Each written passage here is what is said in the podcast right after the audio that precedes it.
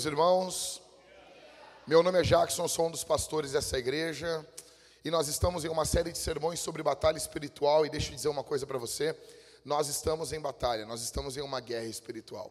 E hoje eu quero falar para você sobre vença a sua guerra contra as mentiras. Sermão de número 14 nessa série maravilhosa, tá bom? Eu já quero começar aqui falando com você sobre as maiores as 30 maiores mentiras da história. Primeira mentira, a mentira do advogado.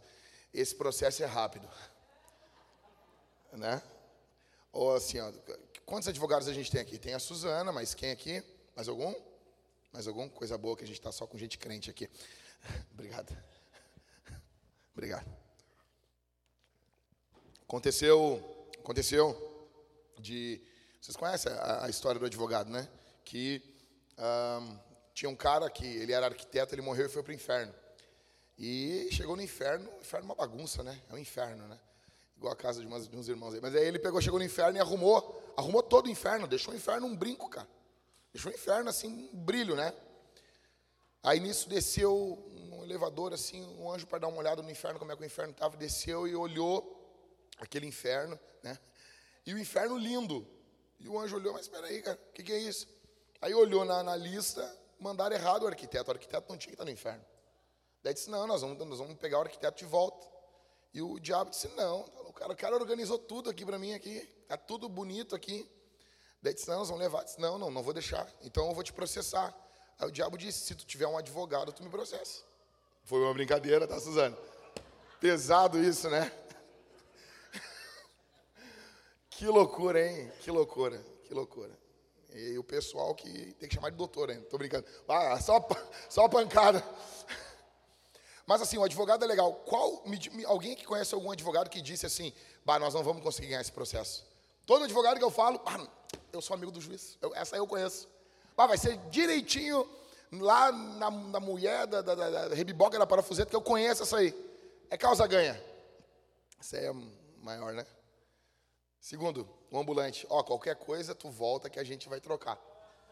Isso é mentira também, né? Mentira do diabo. Terceiro, um anfitrião, já vai, ainda é cedo, sabe? O cara já estava, está na casa do cara, assim, o cara começa a fechar as portas.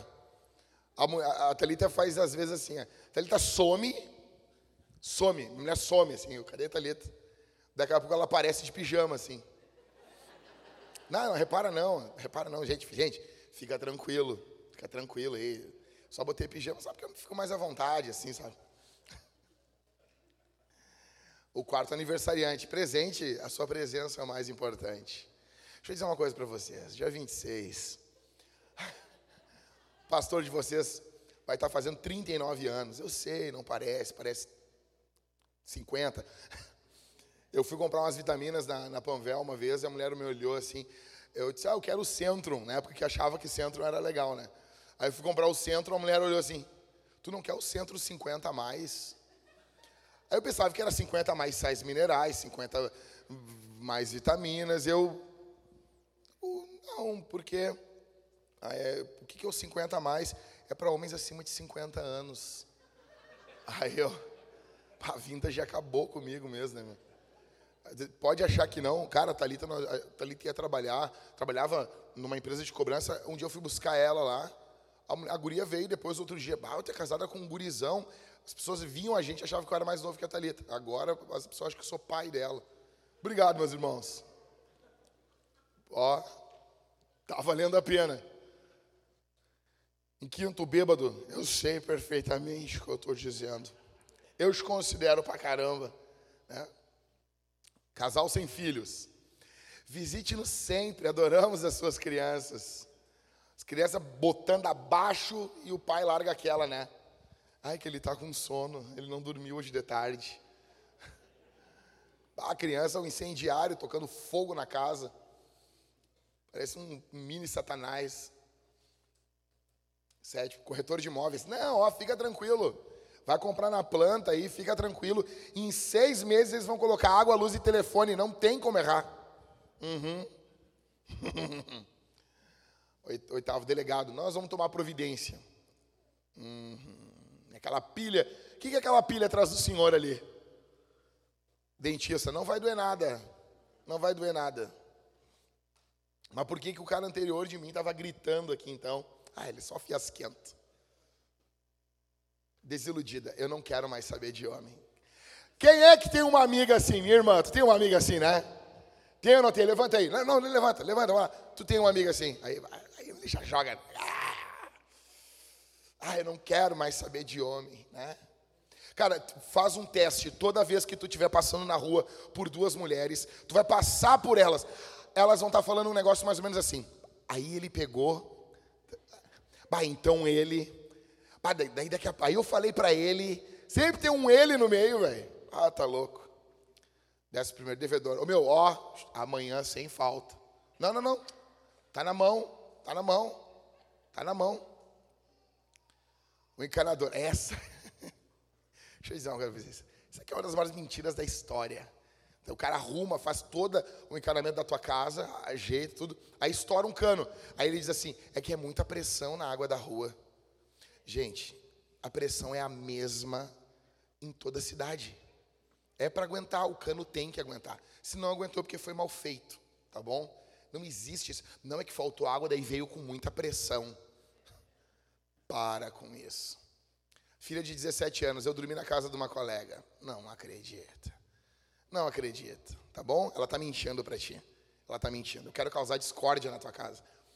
É mentira. Tua filha é uma baita de uma mentirosa. Antes das, das 11 eu vou estar de volta. Uhum. Eu sei. Eu sei, meu filho. Chega pro teu filho, teu filho, teu, teu filho adolescente, do nada, tá conversando com ele, pai, o Grêmio, o Inter, né? O Grêmio perdeu ontem. Pá, pá. Meu filho já fumou maconha? Assim, não deixa ele pensar. Não dá tempo, entendeu? Pergunta para ele. Ele, ma, ma, ma, assim? maconha, maconha, maconha, maconha, já deu um tapinha? Fala, vamos. Gerente de banco nós temos as taxas mais baixas do mercado. Uhum. O cara paga 30 e poucos, às vezes o cara paga 49 reais de taxa no, no na conta corrente. Os caras são ricos, né, velho? Inimigo do morto. Ele era um bom sujeito. Na verdade, todo mundo que morre fica bom, vira bom, né? Já, virou, já viu isso? Então, eu morava numa vila aqui em Porto Alegre, morreu o traficante. Aí os caras disseram, ele era até uma pessoa boa. Um dia disse que ia me dar um tiro na cabeça e deu no pé. Jogador de futebol, essa é a maior, né? Nós vamos continuar trabalhando forte, né? Confiando no professor. O professor falou aí, nós vamos seguir. O ladrão, isso aqui foi um homem que me deu. Qual o problema? Quem aqui viu aquele vídeo já do cara que estava com um Monza lotado de, de cigarro? Vocês já viram? Esse é o melhor de todos. Aí o repórter vem, bah, mas, mas esse monte de cigarro aí, senhor? Ele, mas eu pito? Você não pita? Mas, mas para que tanto? É, eu pensei em comprar uma vez na vida só e acabou. Mecânico. É o carburador, carro com injeção eletrônica. Não, isso é o problema do carburador. Muambeiro. Não, isso aí tem garantia de fábrica. Namorada. Ah, essa aqui. Para dizer a verdade, eu nem sei beijar.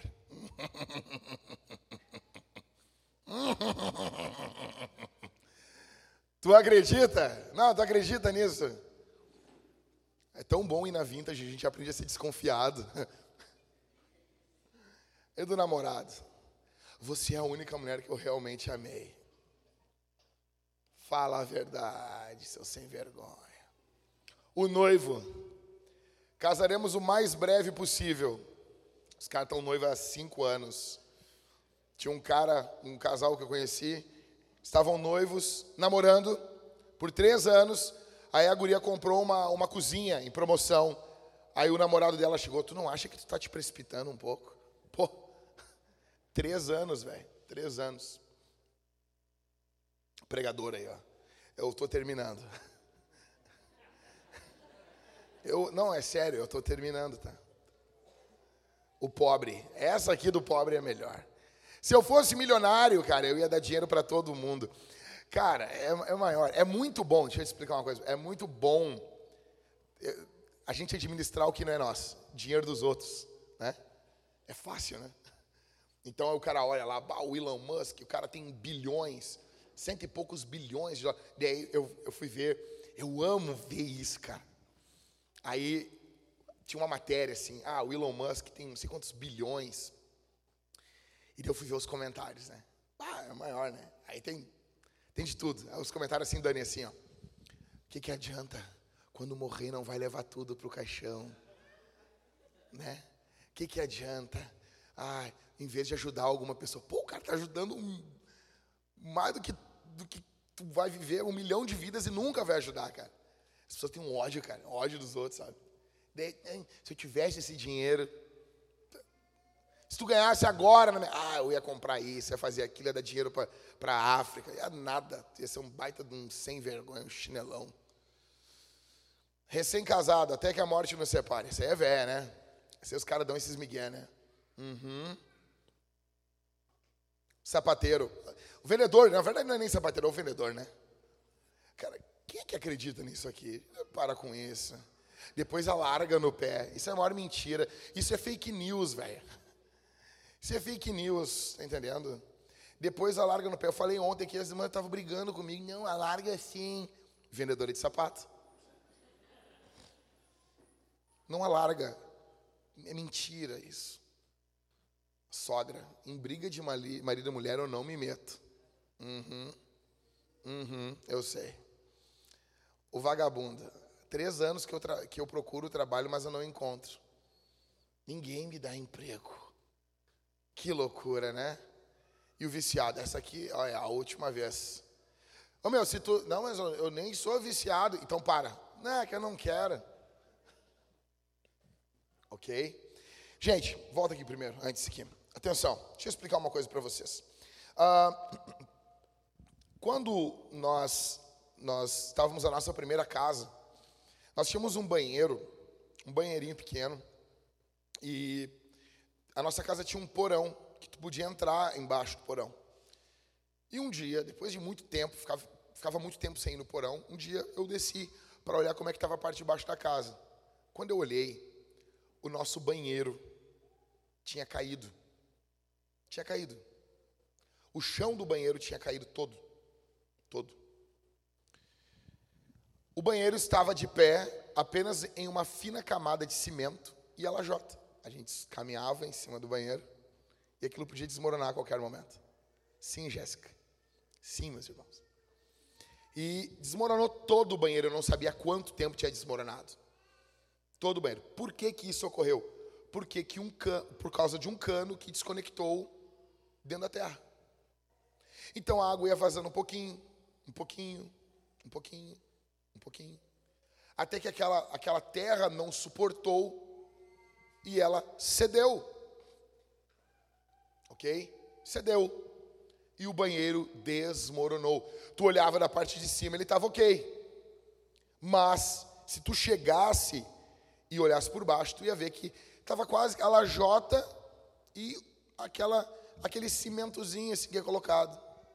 Não havia nenhuma estrutura, não havia nada. O banheiro tinha desmoronado. As mentiras são exatamente iguais a essa água que vai pingando e vai minando uma estrutura. As mentiras inofensivas, elas são assim. Elas corroem famílias, elas destroem igrejas, elas acabam com casamentos, elas arruinam amizades. Entenda, mentira é algo extremamente sério. Nós estamos em uma série sobre batalha espiritual e pouco é falado sobre mentira no que envolve batalha espiritual. O Senhor Deus fala em Êxodo capítulo 20, verso 16: Não dê falso testemunho contra o seu próximo. Toda a lei de Deus, toda a palavra, escuta isso aqui, ela está fundamentada sobre testemunho. Toda a palavra está alicerçada sobre testemunho. Tudo.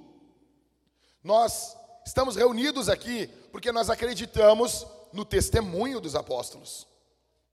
A, o apedrejamento, a pena, a pena capital no Antigo Testamento, ela era executada por duas, três ou mais testemunhas.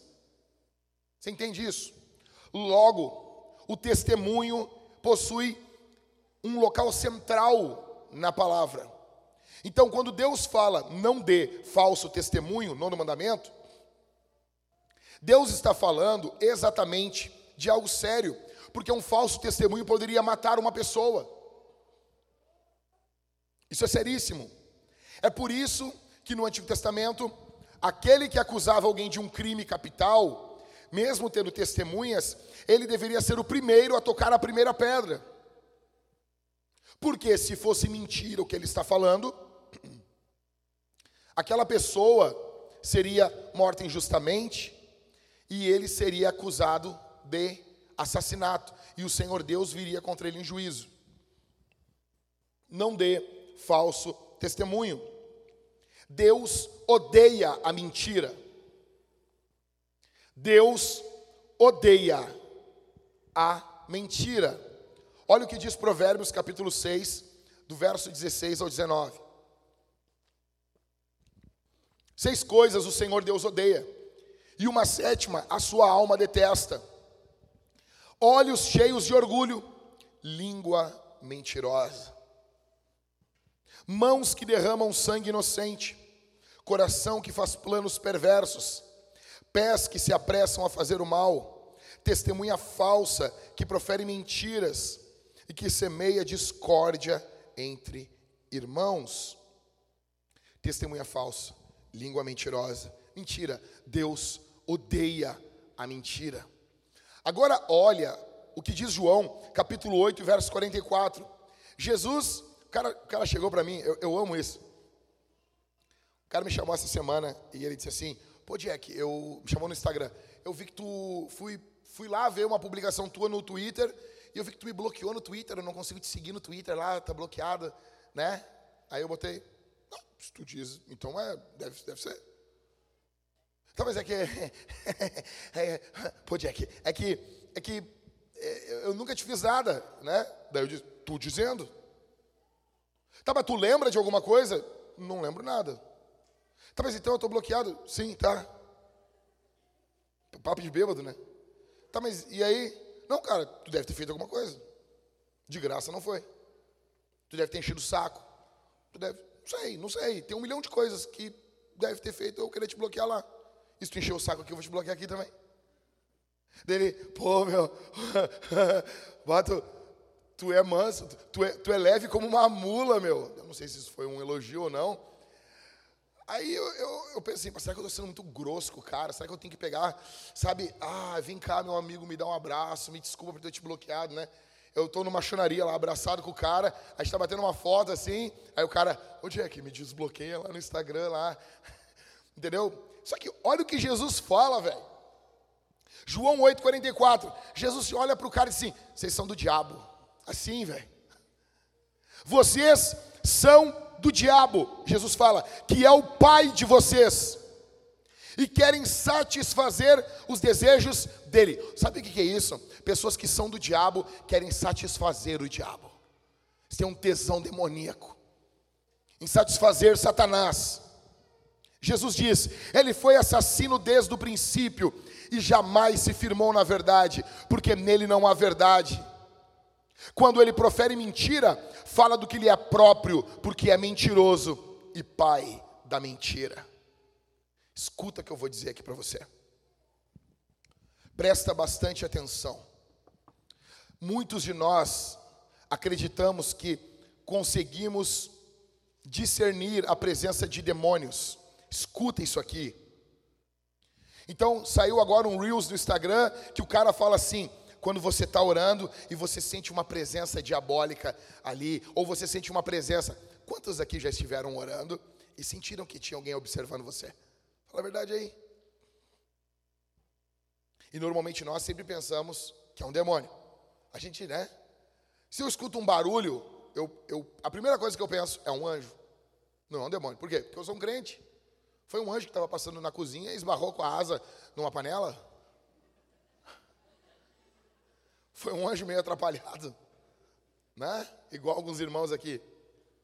Mas não, todas as vezes que nós estamos orando e a gente sente que tem alguém nos observando, a gente nunca pensa que é um lalalael. A gente sempre pensa que é um demônio. Né? Ok. E você confia nessas suas impressões, que às vezes estão corretas, atenção, às vezes as suas impressões estão corretas, só que às vezes elas não estão. Tá, Jack, como é que eu posso discernir a presença de demônios? Você discerne a presença de demônios quando há mentira. Escute isso aqui. Um, primeiro, um dos primeiros sinais para uma presença demoníaca em um ambiente, uma família, uma igreja, em uma amizade, em um relacionamento, é a mentira. O diabo é o pai da mentira. Onde há mentira, há não apenas pecados, não são apenas pecados, mas há também a presença de demônios.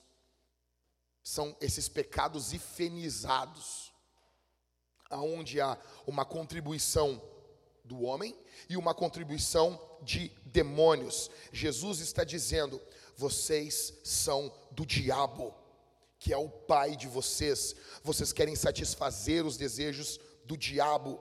Ele foi assassino desde o princípio. Ele nunca se firmou na verdade, porque nele não há verdade. Quando ele profere mentira, fala do que lhe é próprio, porque ele é mentiroso e pai da mentira. Mas por que, que Deus odeia a verdade? Paulo falou a Tito: Escrevo na esperança da vida eterna, que o Deus que não pode mentir prometeu antes dos tempos eternos. Quem aqui viu Superman 1 lá, década de 70? Quem aqui viu? Quem? Você se lembra? Pouca gente viu. Pouca gente. Do Christopher Reeve, o único Superman que existiu, na verdade, no cinema. Tá bom? Cara, é tão louco que tu vai ver os bonequinhos do Superman tinham a cara do ator. Daí tu vai dizer assim pra mim: ah, é óbvio, né, Jack? Eles faziam os bonequinhos com base no ator. Não. Os caras acharam o ator com a cara dos bonequinhos, velho. Sério, eu não tô mentindo. O, o, o quadrinho já tinha aquela cara e eles encontraram o cara com a cara dos quadrinhos. É o único Superman que teve. Tem uma cena no filme que o Lex Luthor, ele coloca uma corrente de kryptonita ao redor do pescoço do Superman. E, e, ele tá ali, o Lex Luthor vai acabar com o mundo, não sei o quê. E a, a, mulher do Lex Luthor, eles pintam uma mulher burra, uma mulher idiota, né? E ela, e ela vai ali, ela vê o Superman sofrendo, ela é muito simples. E ele tá, ele não consegue sair, ele tá se afogando. E daí ela vai tirar aquilo dele, ele, por favor, me ajude, eu tenho que salvar o mundo. E dela disse assim: tudo bem, mas tu pode salvar minha mãe primeiro? E ele. Uh... E daí ela olha para ele e diz assim: Eu sei que tu não pode mentir. Cara, olha a cultura de antigamente. Anos 70, uma das características de um herói é que ele não podia mentir. E ela fala assim: Eu sei que se tu falar, tu vai fazer. O que o apóstolo Paulo está falando sobre Deus é, é, é exatamente isso. O Deus que não pode mentir prometeu. Deus odeia a mentira. É por isso que Jesus é chamado de a verdade. Jesus é o caminho, a verdade e a vida. Na terra nós temos muitas línguas. Nós temos português, chinês, esperanto, inglês. Nós temos muitas línguas na terra. No céu nós temos a língua dos anjos. E no inferno, a língua que é falada no inferno chama-se mentira. Quando você mente, você passa a entrar no reino demoníaco. Você passa a fazer parte do reino de Satanás. E você passa a se parecer com os demônios. Quando você mente, você está firmando um pacto de comunhão com os demônios. E quando você mente, você é incapaz de sair sozinho desse reino. É incapaz. Ok, Jack. Como que eu vou mentir? Três formas de mentir. Primeiro, primeira forma que você mente. Não falando a verdade para o próximo. Quando você não fala a verdade para o próximo. Quando você inventa coisas que nunca existiram. Tem pessoas que são, são mentirosos nato. Vivem mentindo. Sabe? Tem uma super vida. Sempre quando, quando, quando contam histórias sobre si, são sempre os heróis. Sempre. Você tem que falar a verdade para o seu próximo. Você tem que falar a verdade para ele. Quando você não fala a verdade, quando você não fala toda a verdade, você fala a verdade, mas você omite uma parte, você omite o que favorece uma outra pessoa. Então você vai contar o que fizeram contra você e você não conta tudo, você conta uma parte editada da coisa. Tem um vídeo muito legal que eu vi que um gandula vai entregar a bola para o jogador de futebol e o jogador de futebol faz que vai pegar a bola, tira a mão, a bola quica no chão e ele ignora o gandula. Todo mundo que vê esse vídeo pensa o quê? Que cara idiota. O pobre gandula, né? Gandula, um pobre gandula. Gandulas e ciclistas são pessoas que não pecam. Não que eu odeie ciclistas. Não, não, não, não. Né? Pedalem com suas bicicletas e suas cestinhas pela vontade, pela, por Porto Alegre, né? Pelas suas ciclovias, que se tu pisar o pé na ciclovia, é morte, é morte, é morte. Né? Eu amo ciclista. Então, ciclovia, ciclistas e gandulas, eles são coitados, né? Aí o gandula vai fazer isso, aí tu pensa o quê? Um gandula, né? Pobre coitado, ganha, 10, ganha 100 reais ali a cada três meses, consegue fazer um bico no jogo, aí tá um jogador ganhando milhões, e o jogador despreza o Gandula. Daí eles mostram a cena toda. Quando o jogador estava chegando, o Gandula joga a bola na cara do jogador. E daí o jogador toma, reclama para o juiz, e o Gandula vai entregar a bola rindo para ele, aí ele tira a mão e não pega a bola da mão do Gandula. Essa é a cena toda. A história hoje em dia, nos jornais, ela é contada de forma editada. Às vezes está, estão contando a verdade. O fulano disse isso, mas todo mundo sabe que foi uma brincadeira. Mas todo mundo sabe, sabe que não foi nesse contexto. Quando você não conta toda a verdade, ainda dentro do primeiro ponto, quando você não fala a verdade para o próximo, quando você ensina a Bíblia de forma mentirosa, e é uma das piores formas que você quebra esse ensino, esse mandamento. Os caras, com todo respeito, meus irmãos, mas, e eu não, não estou aqui querendo prender ninguém aqui na nossa igreja, você é livre, existem muitas boas igrejas em Porto Alegre, melhores do que a nossa igreja, mas se a igreja que você visita não falam sobre o inferno, pecado, salvação, graça, perdão, misericórdia, se não é falado sobre essas coisas, não é uma igreja. Falsos ensinos, falsas promessas, eu fico imaginando o que, que as igrejas que fizeram campanhas para o ano de 2020 fizeram, véio. sabe? 2020, o ano da multiplicação, o ano onde vamos romper as barreiras. Imagina, que droga! Falso ensino. Você tem que confrontar o falso ensino. Eu não estou falando que você vai ser um caçador de hereges, usando uma mochila do caça-fantasmas e caçando os caras, não é isso que eu estou falando. Mas eu pergunto para você aqui essa manhã: você costuma mentir para se dar bem? Você mente? Você. Não, não, não, Jack. é aquela mentirinha social. Você é um mentiroso? Você mente para não ter conflito? Você mente para sua esposa? Você está vivendo uma mentira no seu casamento há alguns anos? Você mente para o seu esposo? Você mente no trabalho por causa de vergonha? Como é que é? Como é que é quando, quando não tem ninguém, ninguém da tribo evangélica te olhando? Quando não tem ninguém da tribo evangélica olhando você? Quem é você? Quando não tem. Na faculdade. Como é que é? Quem é você na URGS? Quem é você? Diz o nome de uma outra aí na, na PUC. A PUC está uma desgraça. Quem é você lá dentro? Quem é você? Quando ninguém está vendo você. Sabe? Quem é você quando você está no meio ali dos lacradores? Pessoal, me lembro, cara, a pressão que era dentro do trabalho quando falava de aborto. Eu me lembro. Então eu estou no setor assim, aí tinham Primeiro que já começava que eu era um opressor com ar-condicionado, né? Eu era o opressor do ar-condicionado. Entende? Estava num setor, eram três homens e 27 mulheres.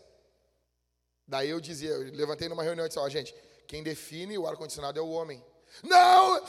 Imagina isso, cara. Eu fiz de propósito, né? Eu de, fiz de propósito, sabe? Gente, tem que ser o homem. Daí, por, daí deixei se debater, se debater. Mas por que, que é o homem, o homem que decide? Vocês estão em menor número. Eu disse, primeiro, então, que a gente é uma minoria. Tem que respeitar as minorias. E uma coisa, vocês vêm pelada para o serviço, vocês podem vir de tanga, de, de, manguinha, aquelas, só uma tiricinha aqui, só, como é que é o nome daquilo? Que as mulheres andam com os ombros de fora, camisetinha de injeção, hã? Alça, isso, isso aí. Andam com as camisetinhas de injeção, vocês vêm com as camisas de injeção para o trabalho, o homem não pode vir de bermuda, o homem tem que vir de sapato fechado, as mulheres e o pelado, vocês vêm pelada, e daí reclamam, tá frio, bota uma roupinha, contra o frio tu tem um, tu te resolve, mas contra o calor não tem como se resolver, os homens não podiam mostrar os braços, não podiam mostrar as canas. E pior que o corpo do homem é feio pra caramba e não pode mostrar. Entendeu? Aí o cara tinha que vir com sapato fechado, com calça, com camisa, com camiseta e coisa.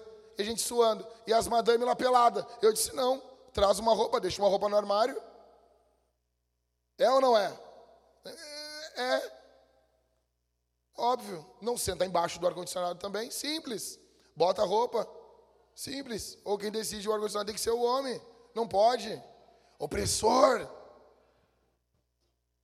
Aí se levantava e falava a favor do aborto, e a minha fulana abortou e não sei o quê, e bababá, bababá, e eu perguntando, e na operação, aí eu estou sentado assim, sábado era mais light, né? Eu me lembro como se fosse hoje, na hora do, do na hora do lanche, o pessoal lanchando, todo mundo sentado, aí o pessoal falando, aí e tu, e tu aí, Jack, o que, que tu acha do aborto? Daí eu disse, ó, acho não, tenho certeza. Ela são assassina. Essa assassina tem que ser presa. Tem que ser presa. Assassinato. É morte, assassinato. São assassinas. Ah, mas eu sei que. Não, não, não, não. Eu, tô, não estou falando. Não, veja bem. Isso é a tua opinião. Não, isso não é minha opinião, isso é a verdade. Quem está emitindo opinião é tu. A verdade tem que prevalecer. Eu te pergunto, aí assim, e tu não podia perder o emprego? É óbvio que sim, cara. É óbvio que sim. Mas eu vou mentir? Eu vou mentir daí? Não, não preciso sair falando isso o tempo todo, discutindo com todo mundo. A intenção não é essa. A intenção não é comprar briga com todo mundo. A intenção é apenas de vez em quando você vai se levantar, vai dizer, com, com licença, isso que tu está falando não corresponde à verdade. Tu vai colocar e vai sentar. Essa é a arena da democracia do mundo. Não é que você vai ser ouvido, não é que você vai ser acatado, é que você vai ser ouvido. Simples. Simples. Tá? Quem é você no teu trabalho? Dá para abrir mão do ar-condicionado? Dá, mas não dá para abrir mão sobre o assunto do aborto. Entendeu? Eu estava disposto a ficar pingando suor. Eu odeio o calor. Não, eu amo, foi o Senhor que fez. Converte meu coração, Jesus. Né?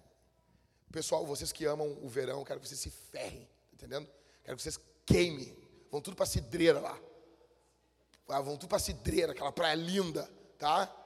Vão lá, vão lá, comer os, os, os frangos empanados lá. que raiva que me dá. Tomara que chova. Se tu for para lá. É isso. Eu sou aquele povo que é aquele ruim, quando chove no carnaval.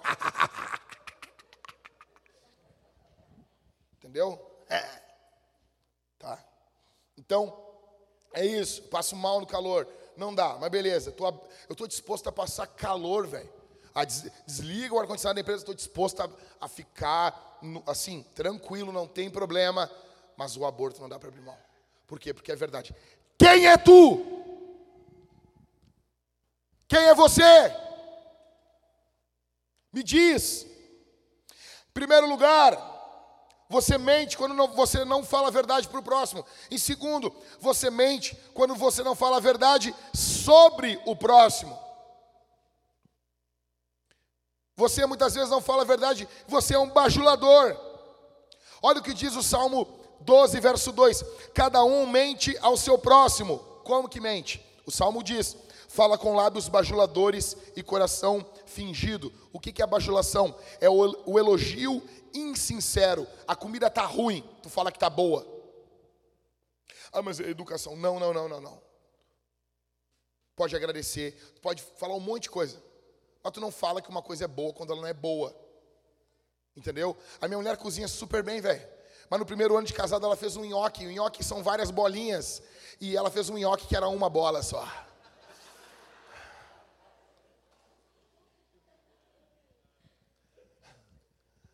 Foi emocionante. A igreja tinha que ter aquela união. Se a igreja fosse unida daquele jeito, ninguém segurava nós. Ok? Sabe aquele arroz unido, grudado, arroz de sushi? Mãe, tu vai fazer sushi, mãe? Que que é isso? Que legal essa gosminha aqui, né? Ou então eu vejo assim, pera, deixa eu dizer um negócio. A mulher bate, bota uma foto no Facebook, no Twitter, ah, sabe? Bota uma foto lá, as mulheres embaixo. Poderosa, maravilhosa.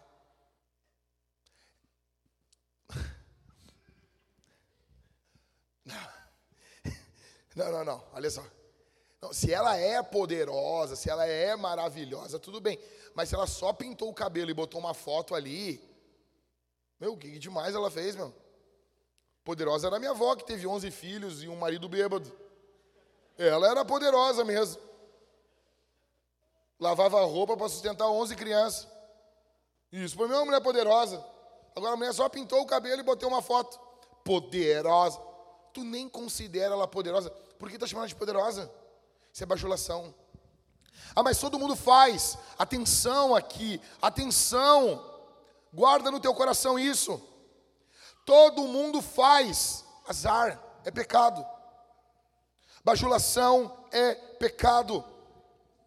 Fica chamando de linda, fica puxando o saco do chefe. Isso é diferente do dom do encorajamento. Mas o dom do encorajamento, não, isso é diferente. Pessoas com dom do encorajamento, elas veem o lado positivo da vida. E quem tem o dom do encorajamento quer ver o bem do próximo. O bajulador quer ver o bem de si mesmo. Você elogia pensando em você.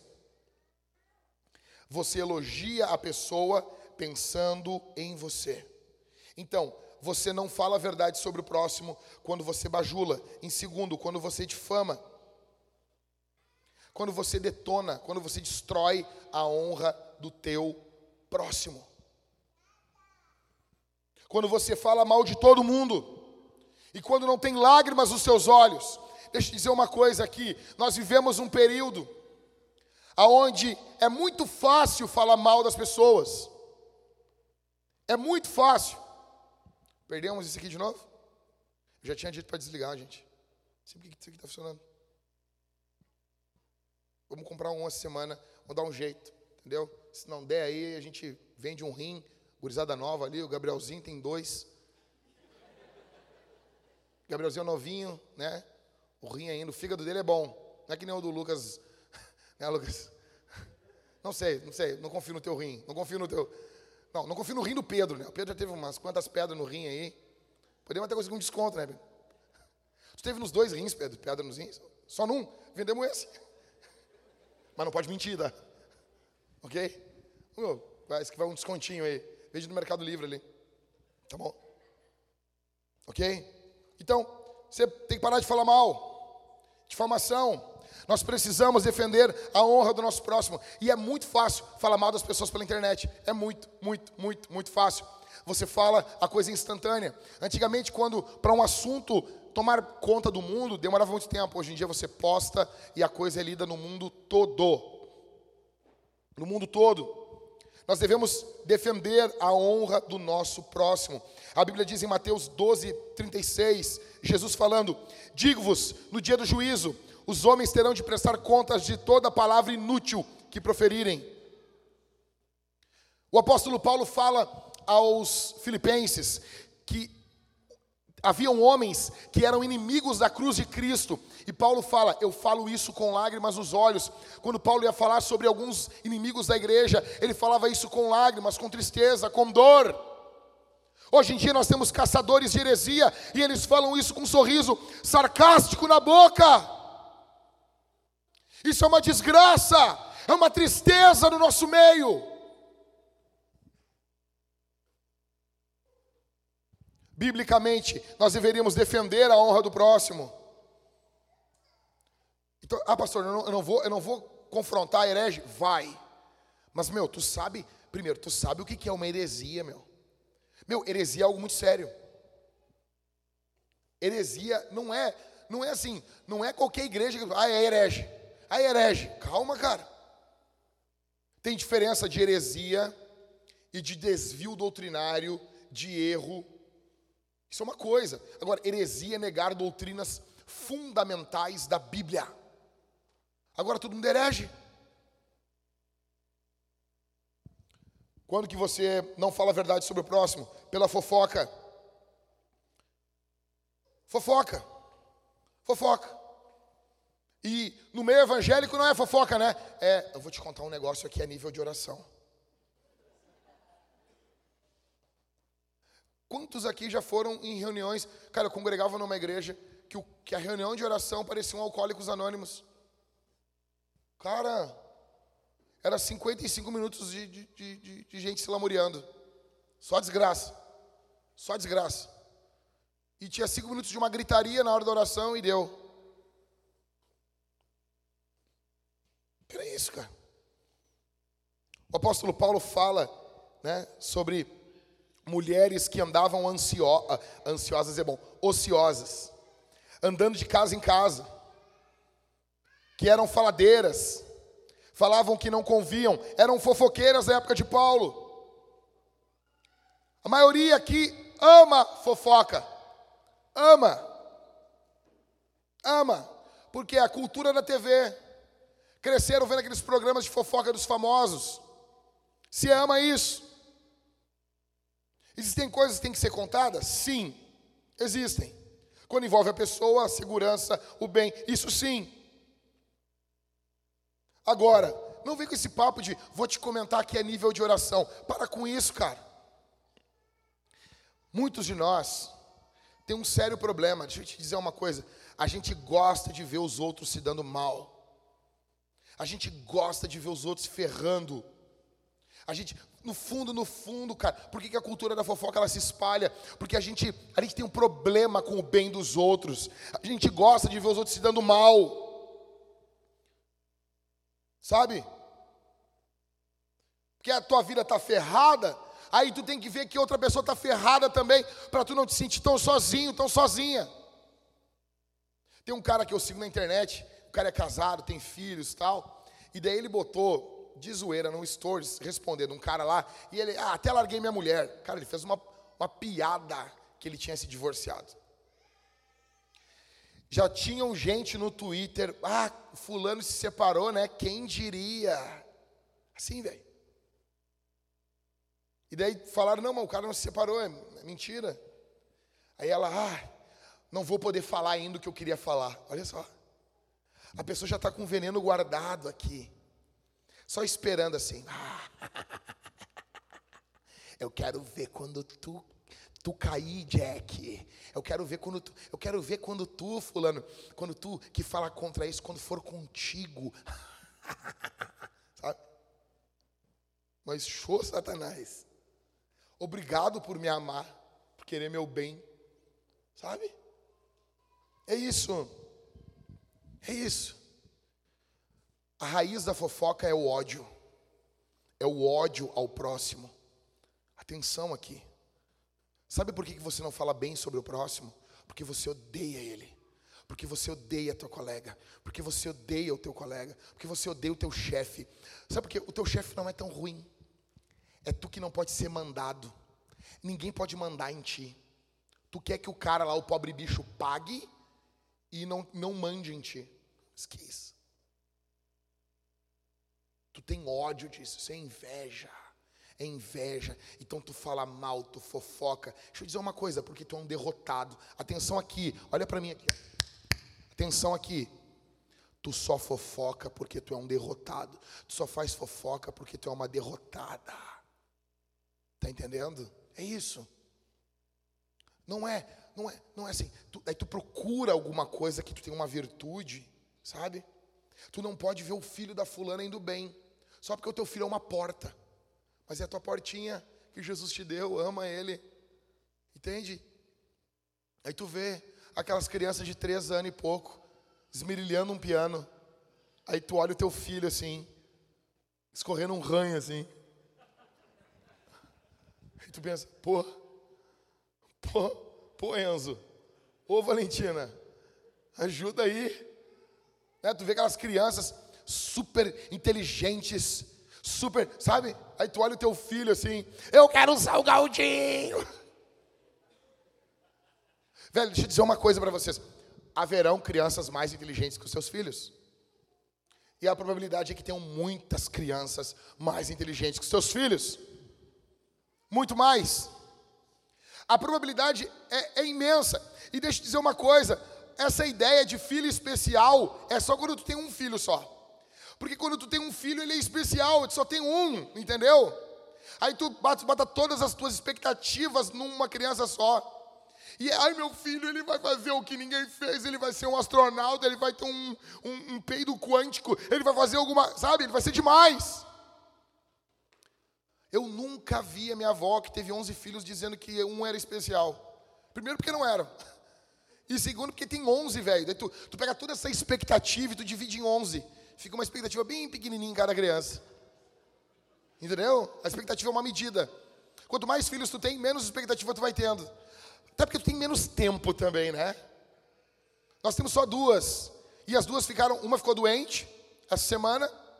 Tá bem melhor já, Isabel. Já, já foi disciplinada ontem, então ela já está bem. Tá bom? Ela manda agradecimentos pelas orações. E a Maria tomou as vacinas, então foi um caos. Quando uma terminava de orar, de, de chorar, a outra começava a chorar. E a gente passou a noite assim. Aí o cara perguntou assim: eu acordei tipo nove e pouca da manhã, nos dias da semana, assim. Ele perguntou, tu acordou agora? Eu, cara, nem sei, velho. Eu nem sei, porque eu durmo às três da tarde, às vezes.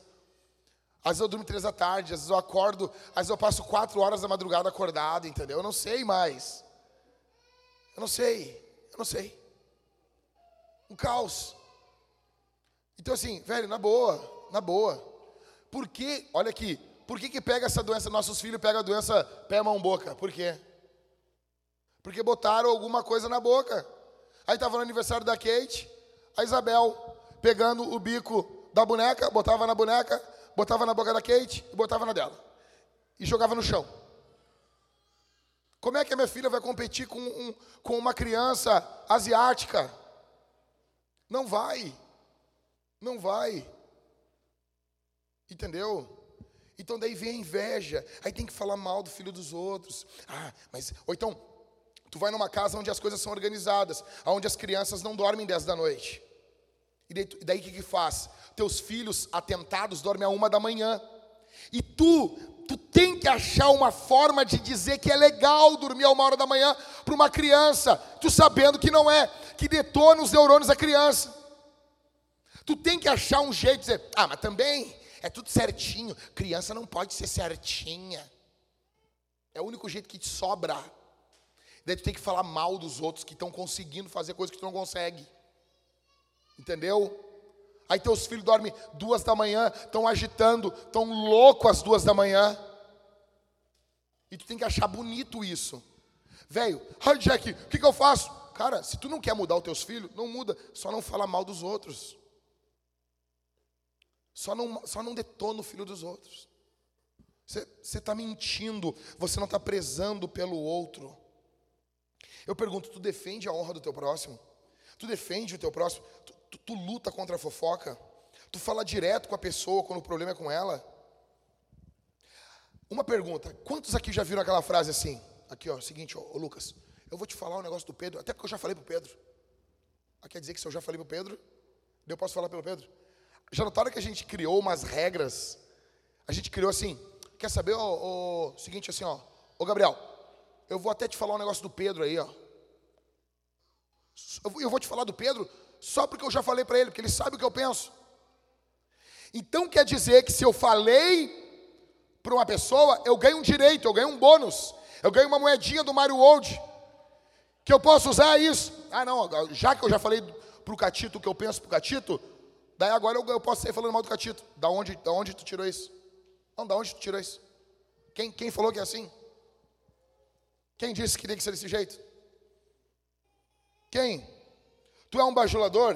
Tu é um puxa-saco? Ou tu detona as pessoas? São extremos. Ou você mente para mais ou mente para menos. Perguntas que ajudam contra a fofoca. Essa informação precisa ser comunicada por mim? Segundo, essa informação precisa ser comunicada a essas pessoas. Terceiro, essa informação precisa ser comunicada nesse momento. Quarto, essa informação precisa ser comunicada com essa motivação. Quinto, essa informação precisa ser comunicada através desse meio. Isso é sério. Isso é sério. Em terceiro, você mente quando você não fala a verdade sobre você. Em primeiro, você mente quando você não fala a verdade para o próximo. Em segundo, você mente quando você não fala a verdade sobre o próximo. O terceiro aqui eu acho que é o mais comum, é quando você não fala a verdade sobre você. E muitas pessoas mentem. Isso aqui eu queria gastar o tempinho que me resta nisso. Eu queria que você prestasse bastante atenção, porque para mim é a parte mais, mais importante.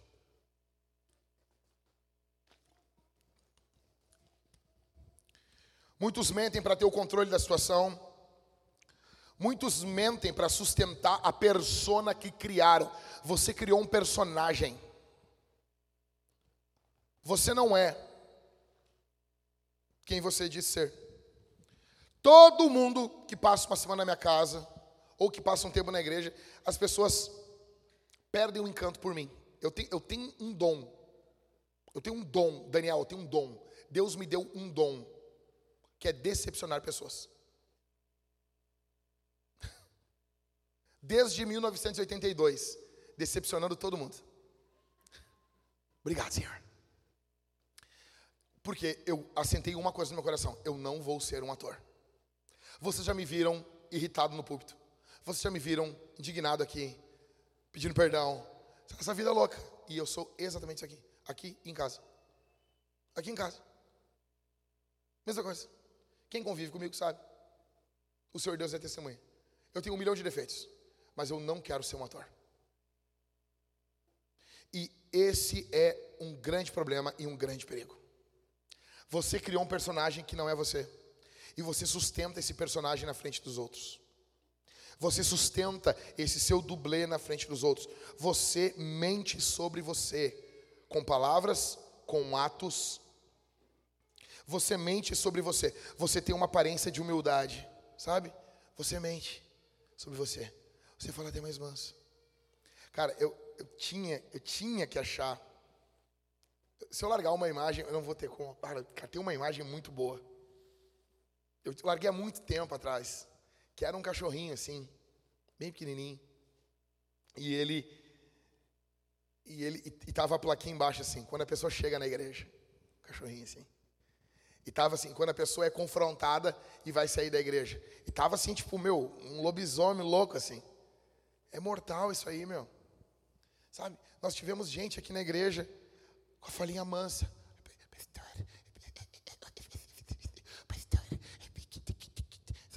Senhorinha pequenininha, toda de sainha, ai, sabe, idosinha. Daí tu chega na casa da mulher, a mulher tentou matar o marido com uma facada, porque o cara não fez o culto. E eu não estou brincando. Os pastores sabem, é verdade isso. A mulher congregou com a gente. Não, sabe? Meu, tu tem noção disso?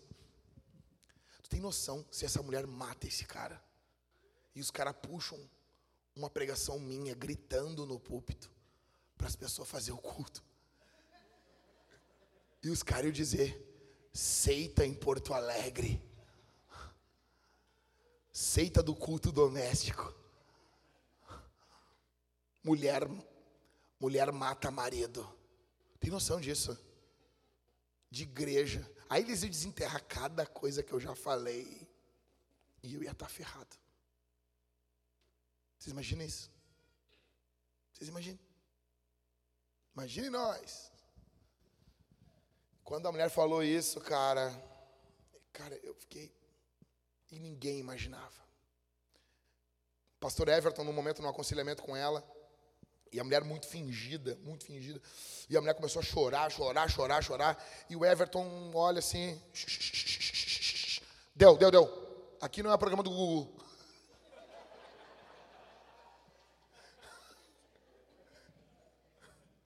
Everton.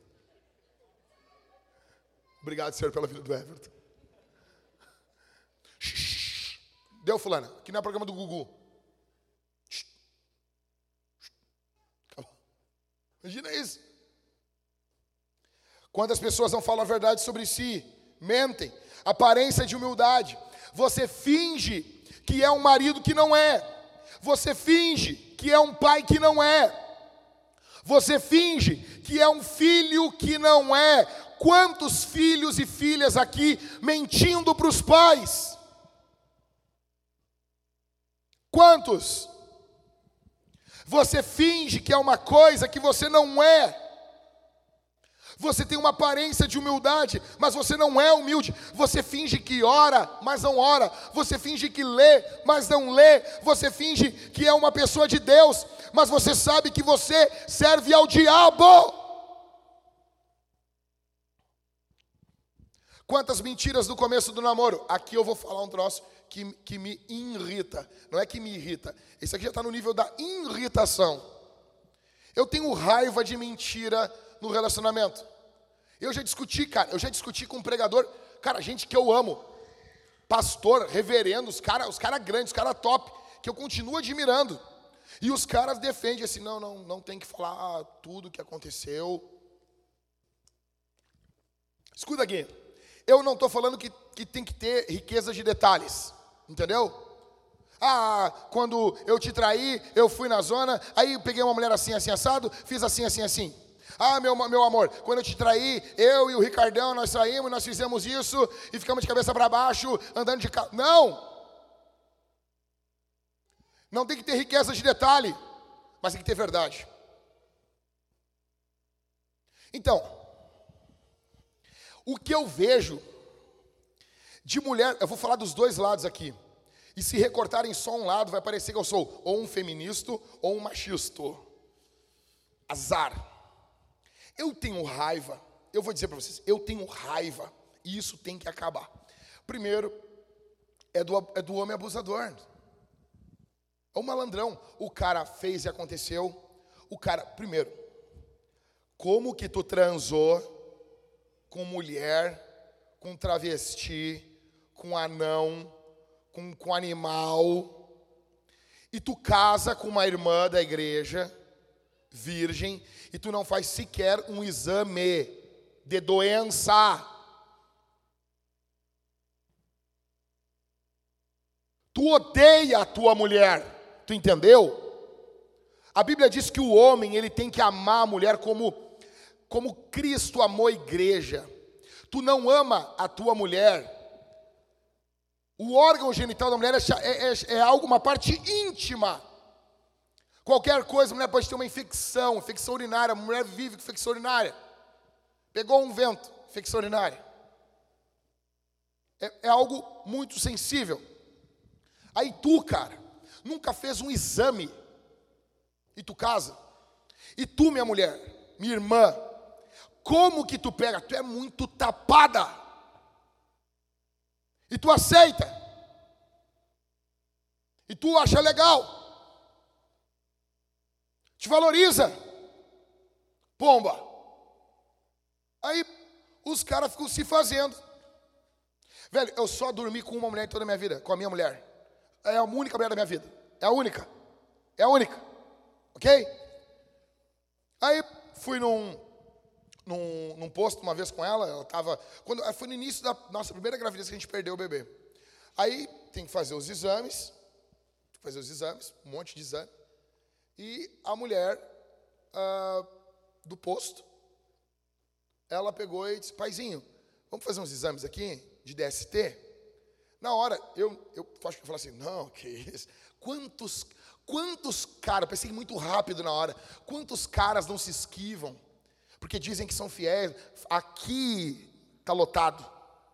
Aqui, ó, papo furado. Tem um monte. Cara, eu nem falei, a Thalita quis me. Não, não, ele não precisa. Não, não, não viaja. Fazer aqui. Até é legal, quero ver como é legal isso aqui. Quero ver, furar o dedo, ver, assim, eu gosto dessas coisas. Aí fez o exame, tá, tá tudo bem. Né?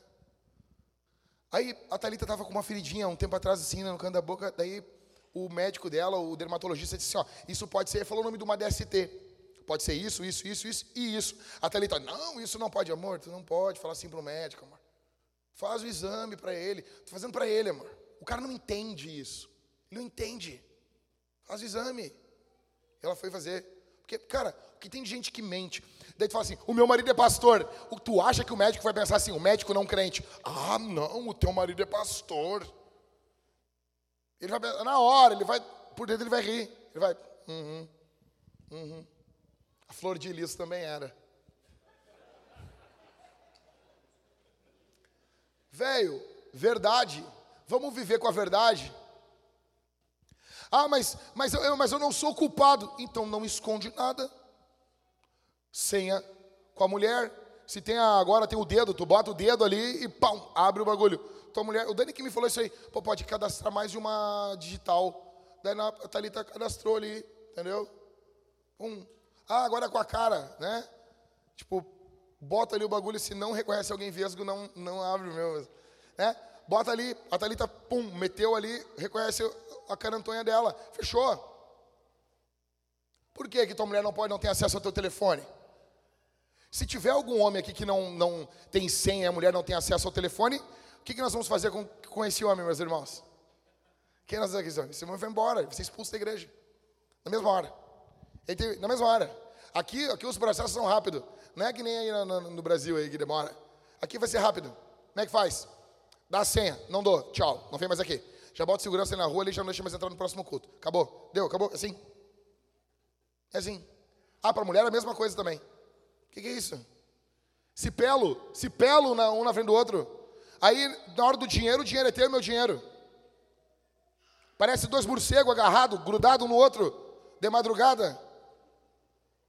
Não sabe onde começa, onde termina o outro. Mas dinheiro é teu dinheiro, meu dinheiro. Celular é teu celular, meu celular. O que, que é isso? Nós vamos viver como ímpio. Quantos aqui não estão mentindo dentro de casa? Aí mente no começo do namoro, aí casa. Aí o cara mandou uma mensagem para mim, escuta isso aqui, escuta que tristeza isso aqui. O cara manda uma mensagem para mim dizendo assim, Jack, casei, estou casado há cinco anos e minha mulher não gosta que eu veja ela nua. Eu, o quê? Na primeira noite, tepela aí, não queria ser pelar. Ô, oh, fica peladinha aí, não ficou. Ô, oh, tepela só um pouquinho. Vai ser bem rapidinho. Não devia ter dito isso. Só. Três anos que a mulher não fica pelada pro cara. Três anos que eles não têm sexo. Três anos. Três anos. Aí eu vou dizer, eu vou me indignar com a mulher nesse momento. Aí o que, que vai acontecer?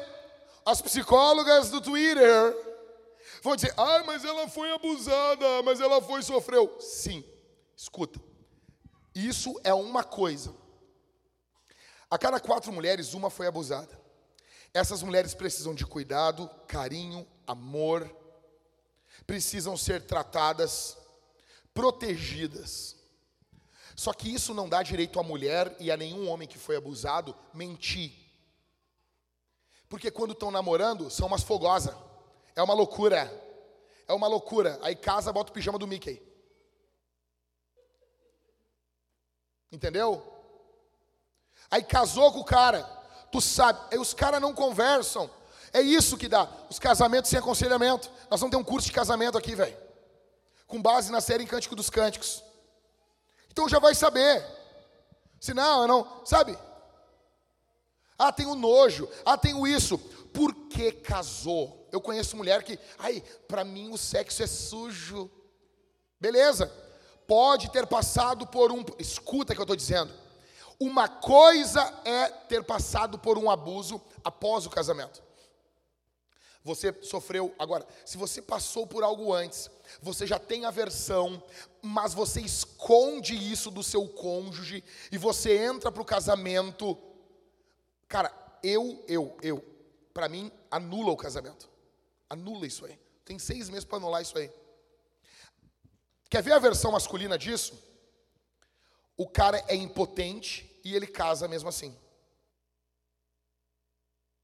Tá certo? Continuar o casamento? Ele não contou para a mulher. O que vocês acham?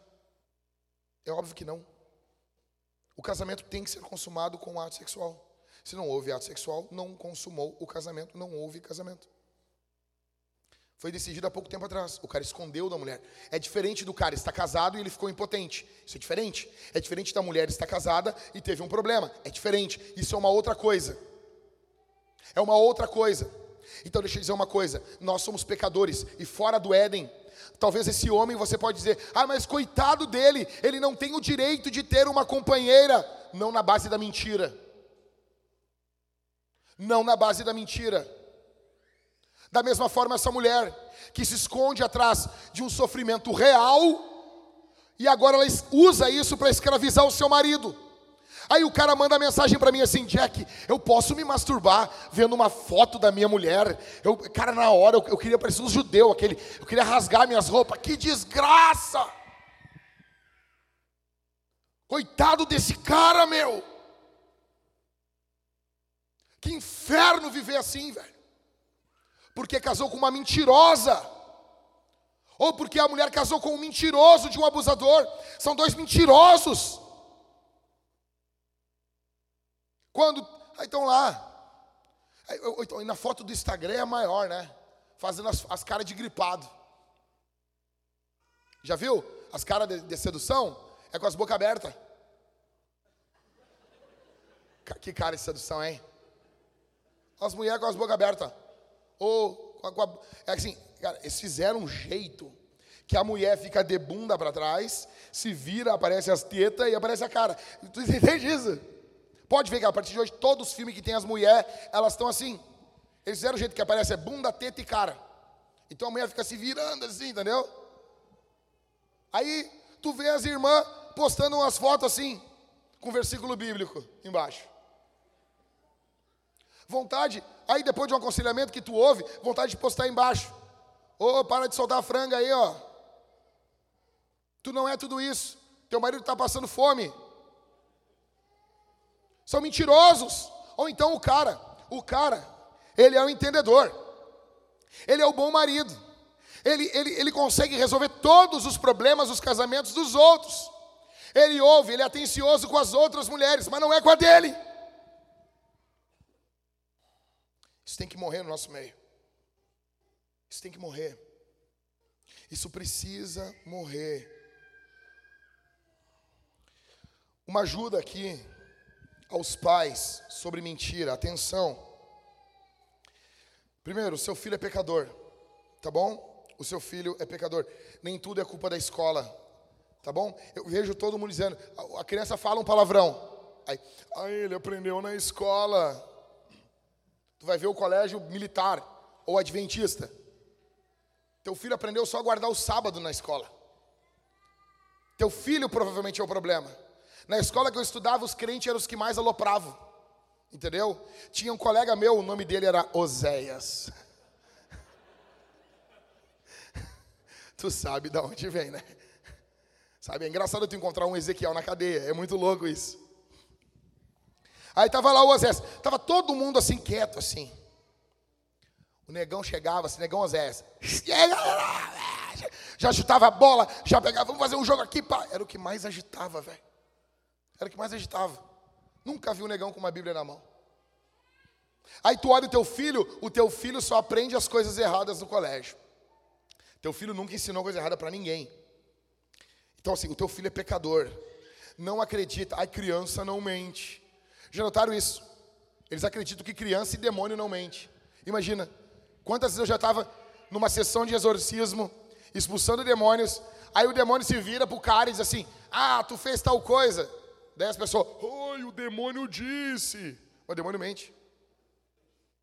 Pode o irmão que congrega contigo dizendo, cara, eu não fiz isso. Tu, não, o demônio disse que tu fez. Pô, pô, pô, meu, tu ficou do lado do diabo, cara. A Bíblia diz que ele é o pai da mentira. É. Uma vez a gente estava expulsando demônio lá, aí o demônio se virou, o demoniado se virou para o cara e disse assim: Tu entregou o jejum para comer linguiça. E eu pensei que era mentira, e o cara olhou para mim. É. Mas com ou sem linguiça eu te expulso em nome de Jesus, assim, meu. Não era o nome da linguiça, era o nome de Jesus. Pode parecer brincadeira, mas não é. Foi assim. Vai ter vezes que ele vai falar uma coisa que aconteceu mesmo, vai ter vezes que não. Então, demônios e crianças mentem, tá bom? Ok? Teu filho mente. Teu filho é mentiroso. E é chocante quando teu filho mente pela primeira vez. Estou mentindo? Foi a verdade? Pais. Pais, olha aqui para mim. Quando tu vê o teu filho mentir pela primeira vez, que tu vê a semente do Éden dentro da tua casa, é chocante. Chocante. Primeiro, primeira coisa que eu quero dizer para os pais aqui: não, atenção, não tolerem mentira dentro de casa. Não tolerem mentira dos filhos. Atenção, vou repetir. Não tolerem mentiras dos seus filhos. Se houver uma escala de coisas erradas, a mentira precisa estar no topo dessa escala.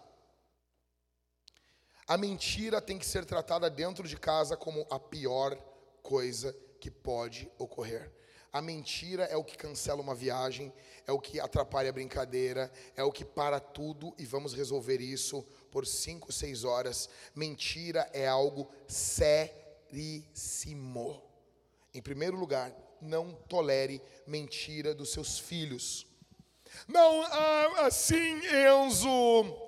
Ah, fala a verdade, tu não vai apanhar. Eu não entendo essa. Eu não entendo. Eu não entendo. Eu não entendo assim, parece que tu está premiando a pessoa. Fala a verdade aí que tu não vai apanhar. Por quê? Por quê? Tá bom, mãe, eu vou falar. Eu botei fogo no colégio e matei 60 crianças. Ai, que lindo. Por quê? Por quê? Tá bom, mãe, eu vou falar a verdade mesmo. Eu vou falar a verdade. Se lembra que a vovó morreu? Sim, fui eu que dei um veneninho para a vovó. Por que que, por que que a verdade tem que ser premiada? A verdade é o normal. É a mesma coisa. É a mesma coisa que as pessoas... Eu não sei, eu não consigo entender isso. A pessoa achou dinheiro, achou uma carteira. Tava lá, o Esmeraldino, indo pagar uma conta. Aí a Karina liga para ele, ele todo, eh, pum, perdeu a carteira. Aí eu tô vindo e eu encontro a carteira ali. 960 reais pagar as contas do mês. Já estava faltando um dinheiro para pagar as contas. Aí eu encontrei a carteira do Esmeraldino. O Esmeraldino, obrigado. E daí, e eu vou dizer, pô, nem me deu um dinheiro aí. por quê? Primeiro, por que, que quem acha dinheiro tem que ganhar dinheiro? Por quê? Pô, achei um bolo de 5 mil reais. Daí, o cara estava indo pagar as contas, do, pagar os funcionários. Qual o problema? Por que, que ele tem que te dar dinheiro? Cara, tu não trabalhou, tu só achou um negócio que não é teu. É teu dever entregar e ficar feliz que está com o cara. Ganhou um abraço, ganhou um muito obrigado, tá muito bem. Se o cara quiser te dar alguma coisa, ok. Mas não tem o dever, tu não tem nem que esperar um negócio desse. Ok? Então assim, não há premiação por fazer o que é comum. Isso é comum. O negócio é teu. A mesma coisa, a criança falou a verdade. Eu não vou. Peraí um pouquinho. Nós temos duas opções aqui. Nós temos a opção, se tu fez isso, é a opção que vai ficar ruim para ti. E se tu fez e não falar a verdade, vai ficar muito ruim para ti. Tem duas opções, o ruim e o muito ruim. É isso. Você entendeu? Não tem essa coisa. Se tu falar a verdade, Valentina, o pai não vai bater em ti. Por quê? Tá bom, mamãe. Eu botei cinco feijões no narizinho da minha irmã. Ah, que lindo, vem cá. Isso parece um bando de retardado, criando filho. Pomba, tchê. Então, não tolere mentira. Não tolere mentira. Não tolere mentira. Fala a verdade que vai ser ruim. Porque se tu não falar, vai ser muito ruim. É assim. Cultura da verdade dentro de casa. Entendeu? Em segundo, não aceite segredos. Criança não tem segredo com ninguém, com vovô, com titia, com vizinha, com priminha, com amiguinha, não tem segredo. Aí vem cá, esse é nosso segredinho. Eu não vou falar porque eu estou no púlpito aqui agora. Ah! É nosso segredinho. Isso é coisa do Scar, tu não viu o Rei Leão? Esse é o nosso segredinho. Ele matou o Mufasa, aquele cara ruim. Não permita, porque a, o segredo é a base para um abusador. Entendeu? Sabe, se a criança costuma ter segredos, o abusador chega, toca, faz, acontece e diz: Isso é o nosso segredo. Crianças não têm que ter segredo. O segredo é uma mentira. Tá bom? Quando diz assim, ah, isso aqui é um segredo nosso. O que é esse segredo? Ele está dizendo, em outras palavras, conte uma mentira para sua mãe, conte uma mentira para o seu pai. Não há segredo, não há segredo. Nem entre os cônjuges com os filhos, não há segredo. Não há segredo. Ai, isso aqui o teu pai não pode saber. Meu, sério, sério. Tem vontade assim, sem vontade que eu tenho, tenho, uma, uns locais que eu quero chegar com lança-chama, não é mais nem com arma. Eu quero chegar com lança-chama assim, tocando fogo. Não tem o que fazer, velho. As mulheres, isso aqui é um segredinho nosso, tá? Não conta pro teu pai. Tá, mas e aí surpresa? Surpresa é diferente. Por quê? Porque a, a, o segredo é uma coisa ruim que você não conta. A surpresa é uma coisa boa que você vai contar no momento apropriado. Por exemplo, a mamãe está grávida. Nós vamos contar isso domingo para os irmãos. Esse é um presente de Natal, nós vamos dar para a mamãe no Natal. Isso é uma coisa boa. Festa de aniversário. São coisas boas que nós vamos dizer no momento certo, em oposição a uma coisa ruim que a gente não quer que a pessoa saiba. Ok? E eu estou pregando aqui não para falar de coisas que não conectam com a vida de vocês, porque daqui a pouco vai chegar alguma pessoa, ah, mentir é errado sempre, tá, mas e se nazistas estiverem ao redor da minha casa e eu estiver com judeus no meu porão? Cara, tu mora na alvorada. Quando que isso vai ocorrer contigo? Quando que tu vai ocorrer contigo isso aí, velho? Tu mora na Umbu, na Algarve. Pô, entendeu?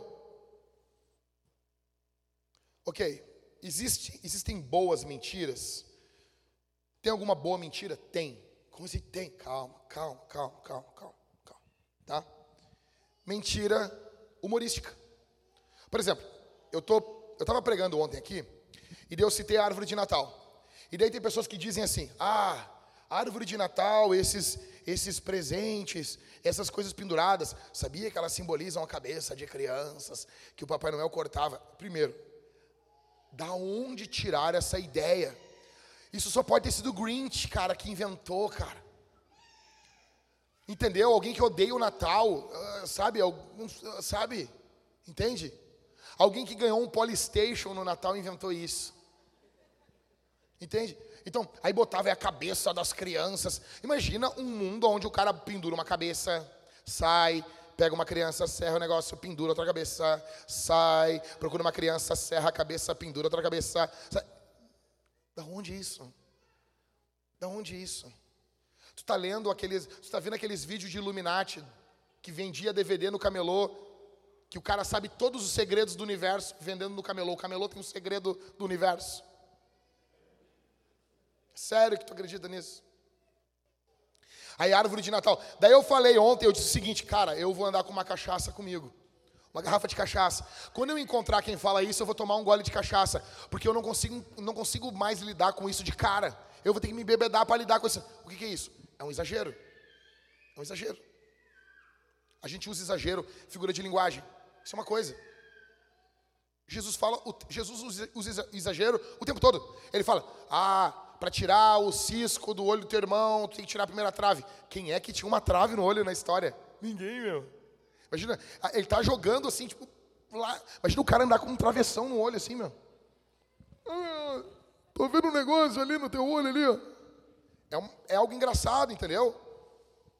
Então, é, é algo humorístico, é diferente.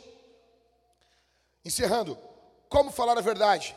Em primeiro, falar a verdade não é meramente falar fatos. Segundo, nós devemos falar a verdade em amor para a edificação das pessoas.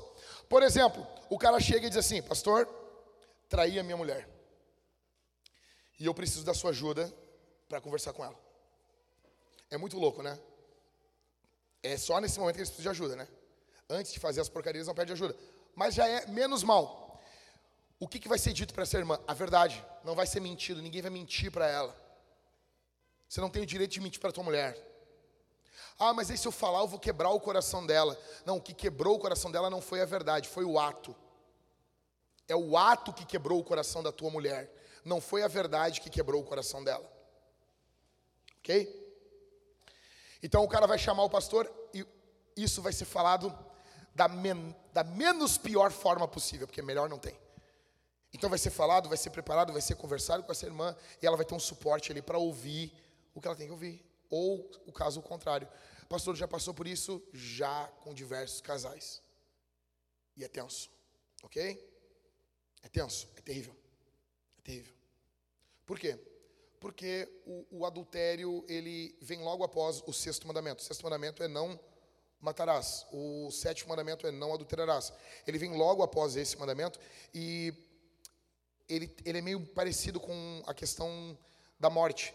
Porque o traidor, aquele que traiu, a pessoa que, que, que sofreu a traição, ela passa a ver que aquela pessoa, ela não existe. Ela morreu.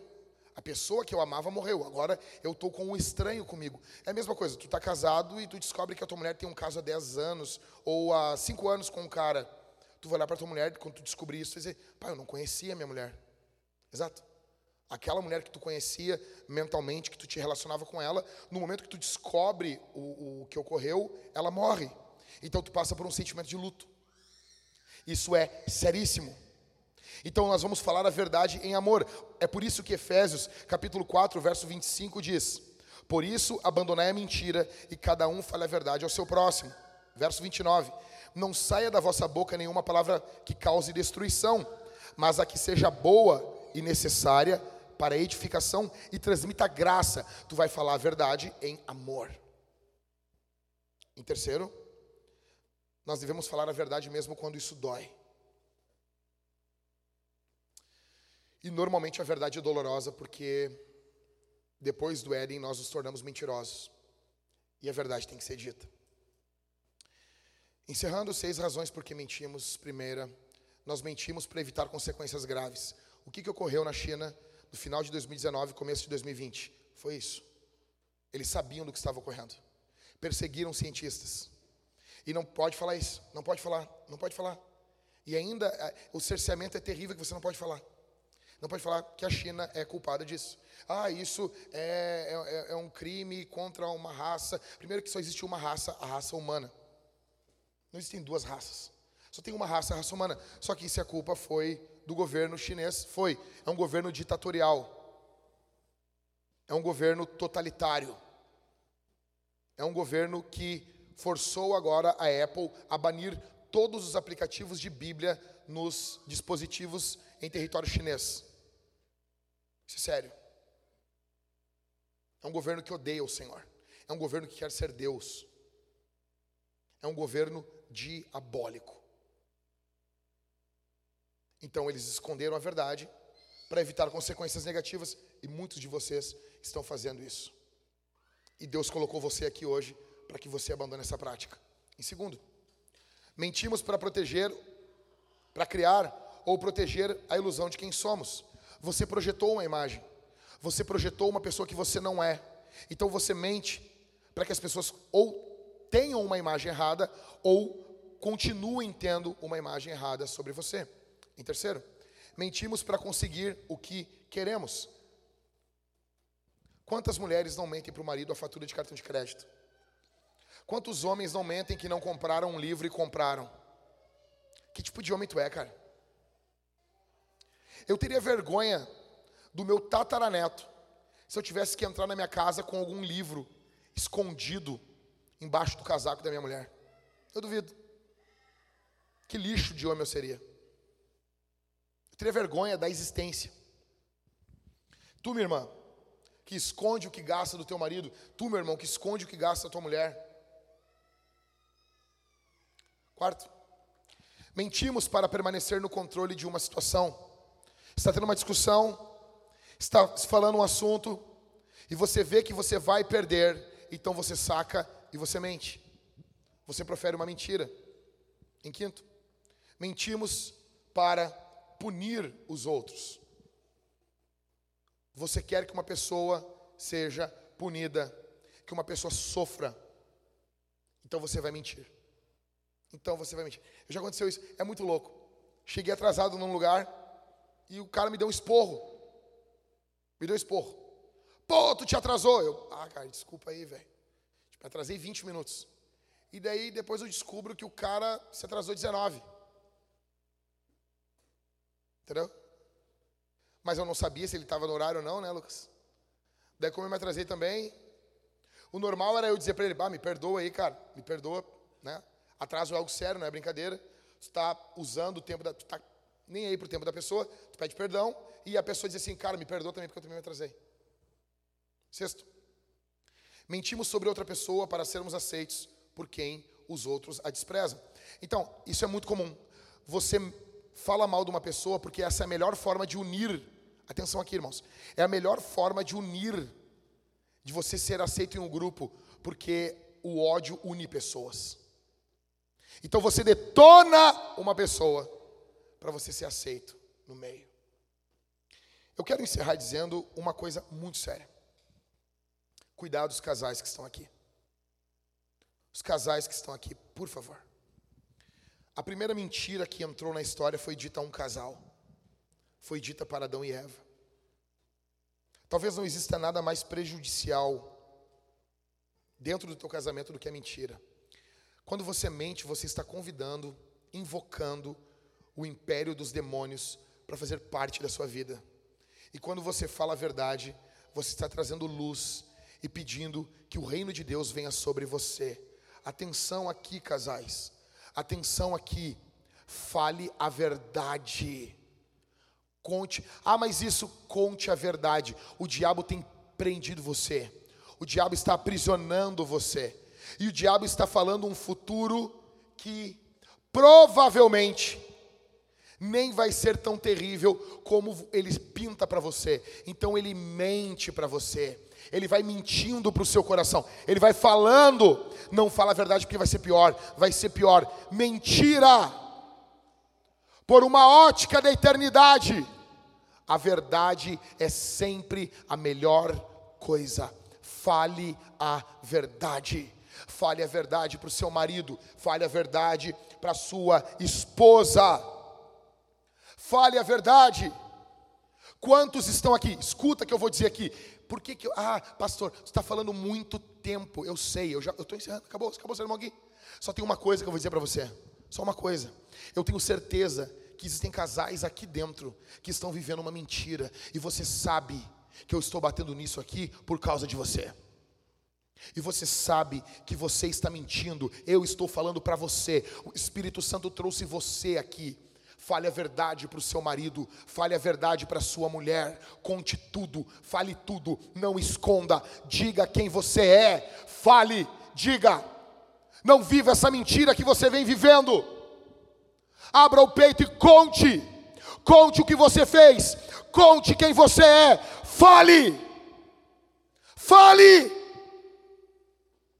O diabo mente para você, o diabo escraviza você, e ele diz assim: se você falar a verdade, tudo está acabado, se você falar a verdade, tudo está encerrado. Isso é uma mentira. Ah, mas isso, isso ele não pode saber, isso ela não pode saber. Mentira!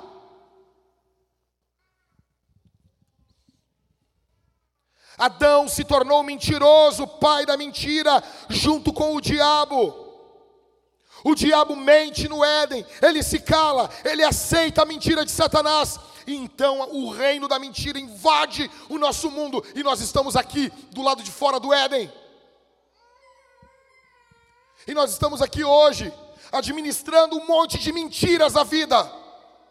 Você reclama dos políticos, você reclama das pessoas, e você é um mentiroso, uma mentirosa. Fale, fale, fale, fale.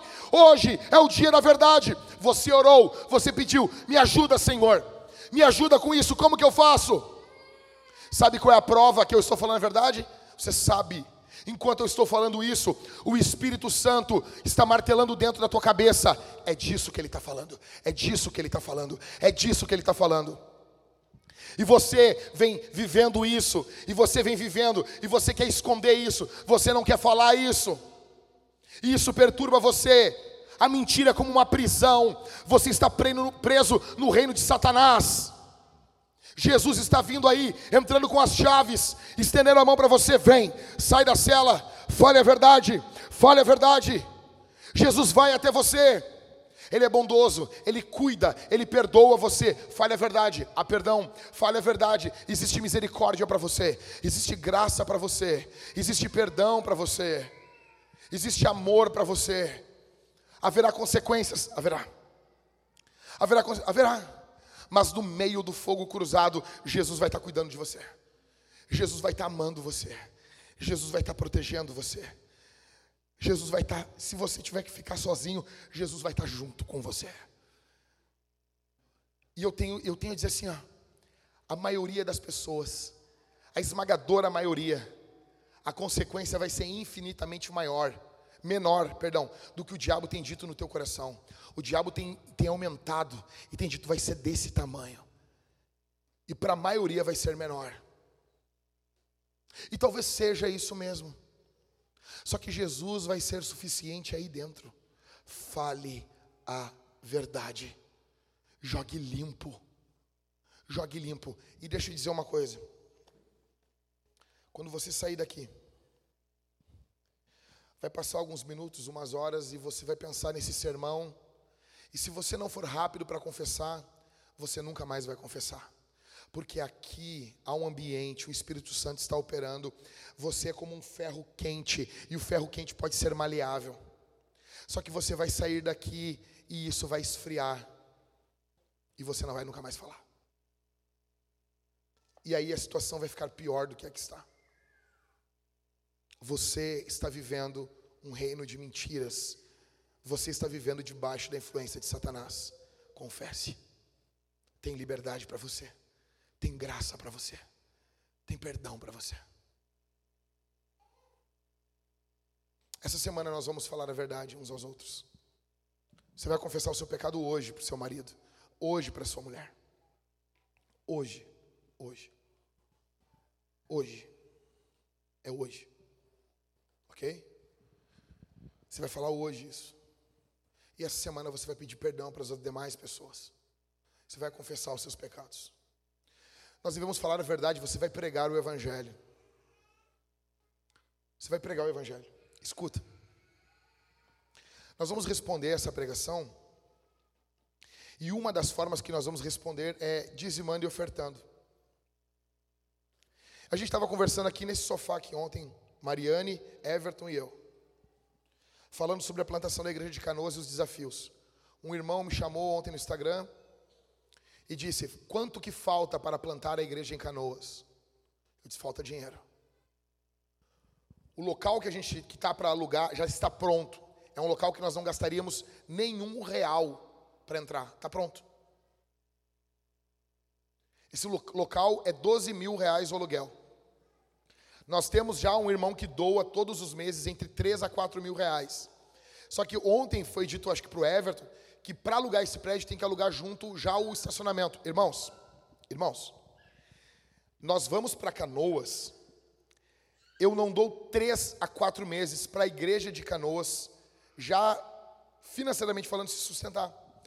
O complicado é o período de transição. Nós precisamos da generosidade dos irmãos. E eu tenho certeza que daqui a alguns anos o que eu estou falando vai cada vez mais ficar fora de moda. Atenção. Porque nós estamos ficando cada vez mais individualistas. Então o dinheiro que você ganha é só sobre você. Você não se torna generoso porque você acha que você ganha pouco. Todo mundo aqui acha que ganha pouco. Todo mundo acha que ganha pouco. Incluindo eu. Todo mundo acha que ganha pouco aqui. Todo mundo. Todos de nós gostaríamos de ganhar um pouquinho mais. Então assim, não pense que você ganha uh, um valor que você não pode ser generoso. Tá bom? Você tem que ser generoso. Você precisa ser generoso. E cada vez mais a generosidade vai diminuir, diminuir, diminuir. Vai chegar um ponto que nós não teremos mais, Catito, como fazer missões transculturais, como enviar missionários para fora do Brasil. Porque as pessoas estão cada vez mais centradas nelas mesmas, nos seus anseios, na sua vida. É tudo sobre si. As redes sociais aumentaram isso ainda, né? É sobre você. Atenção.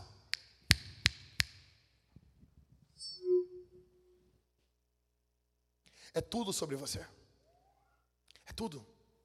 Então nós queremos plantar a igreja em Canoas. Eu estava conversando, fiz uma votação, eu levantei ontem assim, quantas pessoas de Canoas estão aqui no culto de sábado? Ontem tinham apenas seis pessoas de Canoas no culto de sábado. O que, que isso quer dizer? Nós não teremos como acabar com o culto de sábado aqui para começar em Canoas. Aí o Éder, o Elvis, chegam para mim e dizem assim, Jack, não tem como Canoas ser às, 16, às 18, né, Éder? Você falou para mim, foi tu, acho que o Elvis. Aí disseram, não tem como. Hã? Aí não tem como, eu, por quê? Porque a gente trabalha até às 19. O culto de Canoas tem que ser às 8 da noite, no sábado. Verdade. Lotado de gente aqui ontem, de pessoas de Porto Alegre, nós vamos fechar? Então não. O que nós vamos fazer? Velho, o culto aqui no sábado vai ser às 5 da tarde, vamos adiantar uma hora. Em Canoas vai ser às 8. No primeiro momento, o time que puder tá comigo. Quando acabar o culto aqui, se tocar para Canoas no sábado, a gente vai estar junto. Porque a gente quer que nós tenhamos mais horários para que pessoas ouçam sobre Jesus. As pessoas precisam ouvir sobre Jesus. Eu briguei esse final de semana, na, na sexta-feira, com o nosso plantador lá em, em Lajeado. Eu disse para ele, cara, tem que ter um culto no sábado. Tem pessoas que trabalham o dia todo, elas não conseguem no culto domingo. Nós precisamos disso. As pessoas estão indo para o inferno. Quem se lembra aqui dos anos 90 que falavam nas igrejas o clamor das almas? Quem se lembra disso? Não fala mais, né? Não tem mais isso, né? Né, Lucas? Lembra disso? Falava sobre o clamor das almas. As almas estão clamando. Daí veio os, os, os teólogos uh, tradicionais e disseram: a primeira motivação para você fazer missões não é as almas, é Jesus, tá? Mas as almas é a segunda motivação. Aí parece que a gente não fala mais delas, porque elas não são a primeira motivação. As pessoas estão indo para o inferno. As pessoas estão morrendo indo para o inferno. A gente precisa pregar o evangelho cuidar dessas pessoas, amar essas pessoas. Eu pergunto para você, meu velho. E aí? Seja generoso. Hoje, essa semana, nós precisamos fechar. Deixa eu ver aqui. Nós, precis, nós temos em caixa hoje R$ 3.521,66. É o que a gente tem em caixa. A oferta da semana passada foi R$ 2.700. Essa semana nós temos de conta R$ 27.563 com 47 centavos. Faltam R$ 23.311 com 81 centavos. Nós precisamos que você seja generoso, muito generoso, muito generoso. Nós precisamos de generosidade exponencial. Se nós fôssemos dividir isso aqui por, pelos presentes, isso teria um valor minúsculo. Só que nós teremos pessoas no nosso meio que não têm. E eu estou falando não tem, não tem. Ok? Quem não tem. Não é assim, eu tenho pouco e é eu que não tenho. Não. Seja generoso. Aqui está o gasofilácio. Você vai ofertar, dizimar. No gasofilácio, você vai pegar o seu dinheiro de papel, moeda e colocar no gasofilácio. Ou através dos cartões com o Levi e o Gabriel. Você pode ofertar e dizimar no Pix, nas ali atrás, nos quadros, tem o QR Code, ou através das máquinas de cartões. Você vai e oferta e dizima, ou crédito ou débito, como ficar melhor para você. Ok? Seja generoso. Seja generoso. Seja generoso.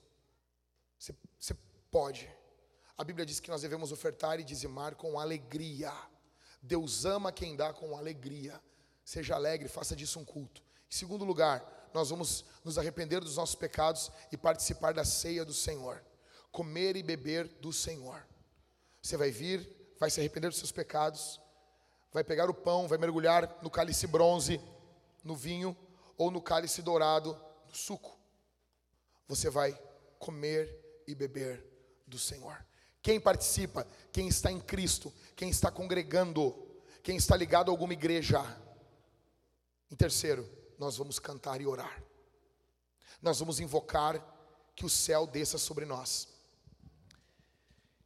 E se houver confissões de todos aqui, escuta o que vai acontecer. Vai vir um avivamento sobre nós. A primeira marca de um avivamento é a confissão. A coisa que mais impede o avivamento de vir são pecados não confessados. Confesse. Pai, eu oro pelo teu povo que está aqui. Eu peço tua graça sobre o teu povo.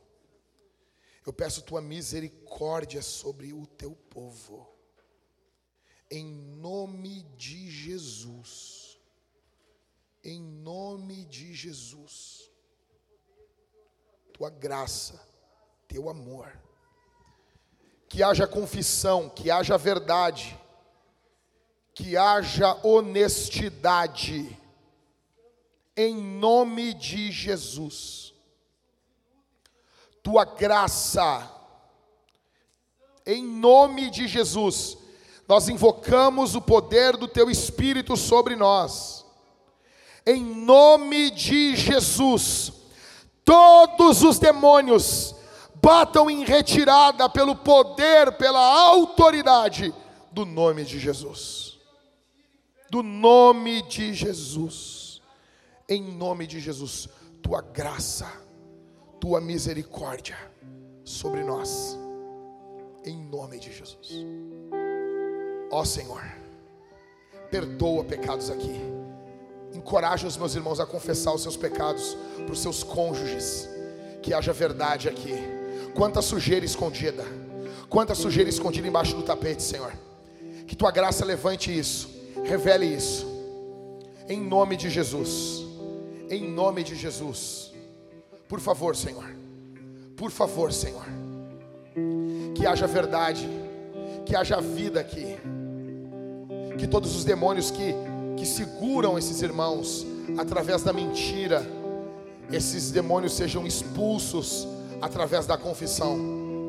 Em nome de Jesus, toda perturbação diabólica, toda perturbação diabólica nas mentes aqui agora, em nome de Jesus, demônios, eu repreendo vocês.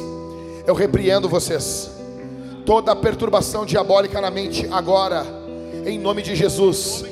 Em nome de Jesus, toda perturbação, toda perturbação, toda mentira, toda mentira diabólica agora seja seja expulsa em nome de Jesus. Em nome de Jesus.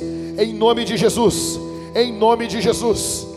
Pelo poder, pela autoridade do nome de Jesus, pelo sangue de Jesus, pelo sangue do Cordeiro de Deus, pelo sangue do Cordeiro de Deus Há poder no sangue, há poder no sangue, há poder no sangue, há poder no sangue, há poder no sangue, há poder no sangue, há poder no sangue, há poder no sangue, há poder no sangue, há poder no sangue, há poder no sangue, o sangue, o sangue, o sangue de Jesus, há poder no sangue de Jesus.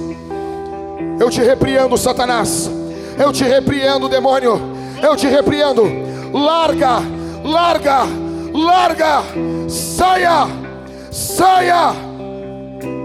Coragem, meu irmão, coragem, minha irmã, coragem, coragem, coragem para ser honesto, coragem para ser honesta, coragem. O Senhor vai ser contigo, o Senhor vai cuidar de você.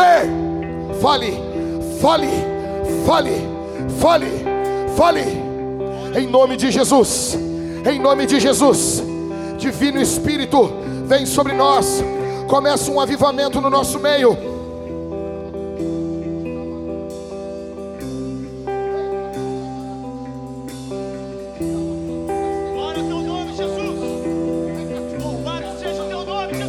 Em nome de Jesus. Em nome de Jesus.